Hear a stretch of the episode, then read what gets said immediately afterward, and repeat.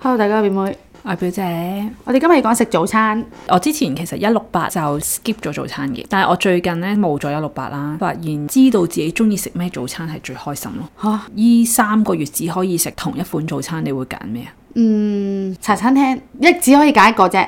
只可以揀一樣，咁啊，三個月啫，即係你三個月真係可以轉 嘅，放心。好，跟住講到要食成世咁， 唔係，我有諗過好唔好成世啊，但係咧成世你好似樣樣嘢我都唔想食噶。係咯，覆面一定要嘅。嚇、茶餐廳會有覆面嘅咩？通常食嗰啲常餐咧，咪火腿通粉加兩隻煎蛋加一個多士咁就 O K 啦。咁我會揀食呢個常餐，不過通粉我會轉做覆面，哦，可以嘅。可以嘅，因為你係咪唔接觸茶餐廳嘅早餐。茶餐廳早餐我就一般啦。咁如果俾我揀啦，因為我最近咧發現咗我好中意食牛角包加咖啡，最近中意。但係你之前唔中意食早餐嘅喎，你咪唔我中意之前食一六八啊嘛。哦哦，所以咪會 skip 早餐咯。牛角包加呢個咖啡咧，其實係法國人嘅經典早餐嚟嘅，你知唔知啊？哦我知啊，因為我個 friend 佢佢移民咗過去嘛，佢話淨係得包同埋咖啡。佢唔係包同埋咖啡，而係牛牛角角包加咖 啡。佢冇其他包嘅，同埋有啲包係冇餡嘅。之前咧去法國啦，咁哦我嗰個 friend 就係喺嗰度都幾個月㗎啦。見我去就啊，好想同我食早餐啦。唔知點解咧，佢自己咧就好想食 all day breakfast，嗯跟住就喺咁周圍揾啦，係揾咗勁耐都揾唔到咯。我啲 breakfast 係香港嘅喎，英國，英國哦哦你會揾英到，係呢個會揾到係但係英國你會揾到，但係你喺巴黎係揾唔到噶嘛，跟住佢揾極都揾唔到，佢對於食唔到嘅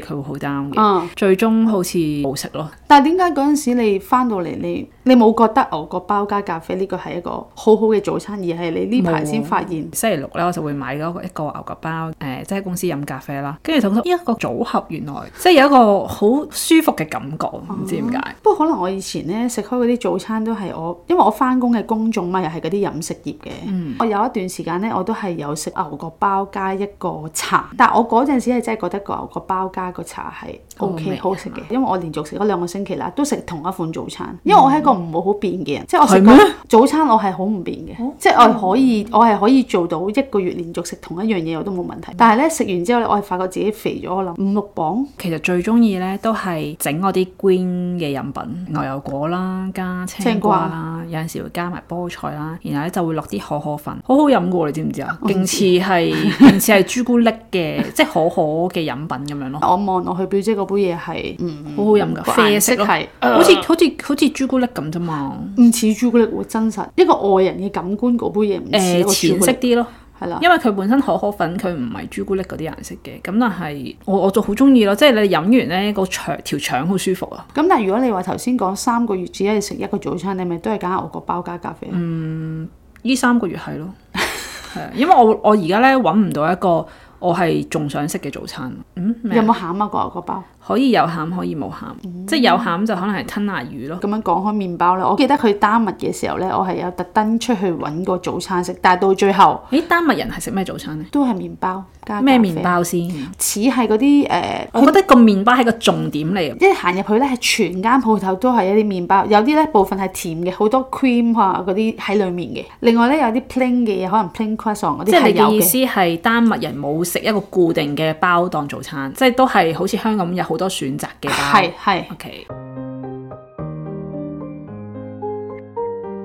咁你有冇食過一啲好好味嘅早餐咧？去旅行，如果係歐洲嘅話，因為住 hostel 佢通常都包早餐嘅。哦，係啦，即係你住 hostel，你誒、呃你嗰陣時係慳錢噶嘛，去歐哦哦洲通常，咁佢包早餐就梗係食啦，咁通常都係蛋啊，然後一個 toast 啊咁樣咯。我歐洲嘅時候咧，咁我淨係記得我係會食嗰啲誒谷物早餐，跟住就加啲凍奶，因為佢哋唔知係咪好流其行實佢嘅，提供咋嘛，係嘛？佢提供即係你唔係你自己買噶嘛，唔係㗎，佢哋擺喺嗰度，咁方便啊我見到啲人嘛。唔怎食啊，啊，係啊，我都有食啊，係啊，hostel 係會咁係咪樣，係啊，咁係咯。啦，但我係一定要朝頭早係要食啲熱嘅嘢㗎嘛，其實咁你會唔會嘗試自己整早餐？唔會。如果我出到去，我要俾錢食嘅就一定係食啲熱辣辣嘅嘢咯，係熱湯嘅嘢係嘛？嗯，最好係湯面嘅係嘢最好係。咦，你同 A K 一樣嘅喎。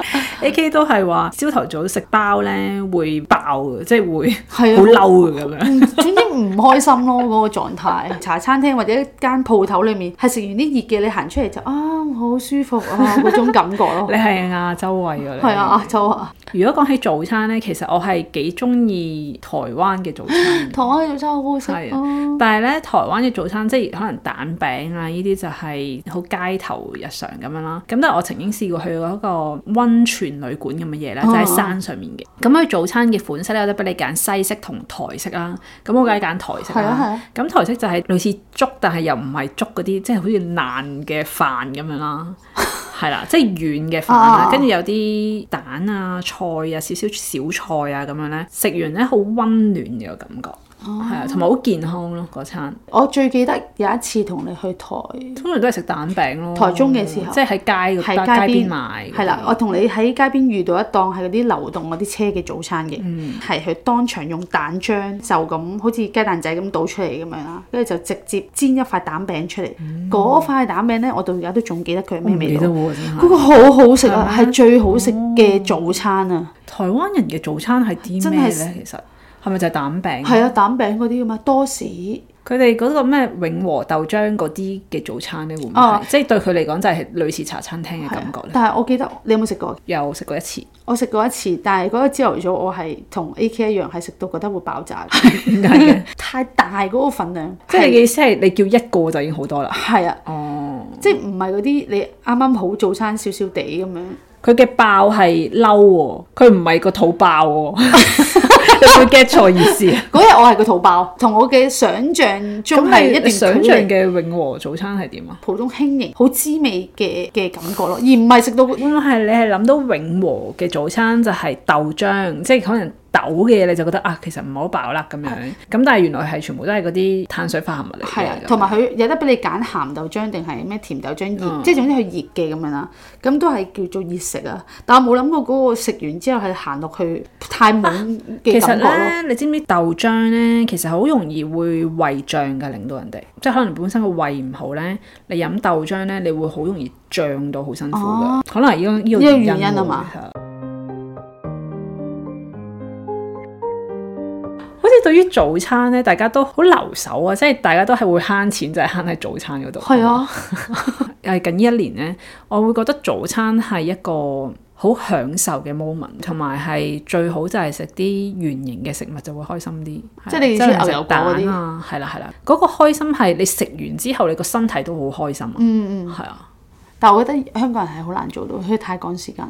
即係我都知道，其實究竟食早餐係好唔好咧，其實係都有好多嘅説法嘅。係咁我自己有有試過冇食早餐啦，有試過食早餐啦，我覺得兩個都 OK 嘅。最緊要就係你食嗰個早餐係你食完個身體會開心咯。即係我自己咧會食咩早餐會唔係好開心咧，就係碳水化合物求其喺個街度，即係可能喺嗰啲誒，就算中式包點都好啦。都麻麻地，都食完你會覺得，即係冇一個好開心嘅感覺咯，身體。即係好似純粹為咗生存你要去食嗰樣嘢咁。 係啦，即係以前咧，你係會覺得哇，你你趕時間啊，誒，但係點都要食早餐喎，你就求其買樣嘢，然後塞咗落嗯去就算咯，唔係好知道自己食咗啲乜。即係我而家依一刻我就覺得嗯唔會想自己係咁樣咯，都中意食燒賣嘅。我生酮完之後咧，冇食過燒賣喎，因為你知道燒賣係會有啲好難食噶嘛。哦哦，我係而家係唔會想隨便去食一個唔好食嘅燒賣咯。 中意食嗰間咧，佢成日星期六都唔開咯。所以你而家唔輕易去食一粒燒賣， 即係其實係好油啦、好肥啦、唔健康啦，但啊係好味。好但係我知道係有好好味嘅燒賣嘅，亦都有好多好唔好味嘅燒賣嘅。咁我唔會隨便俾個 quota 俾一啲好唔好食嘅燒賣 咯。佢霸佔咗個 quota。但係對於我嚟講，而家誒朝頭早我淨係會飲杯咖啡就夠啦。個身體最舒服係咪？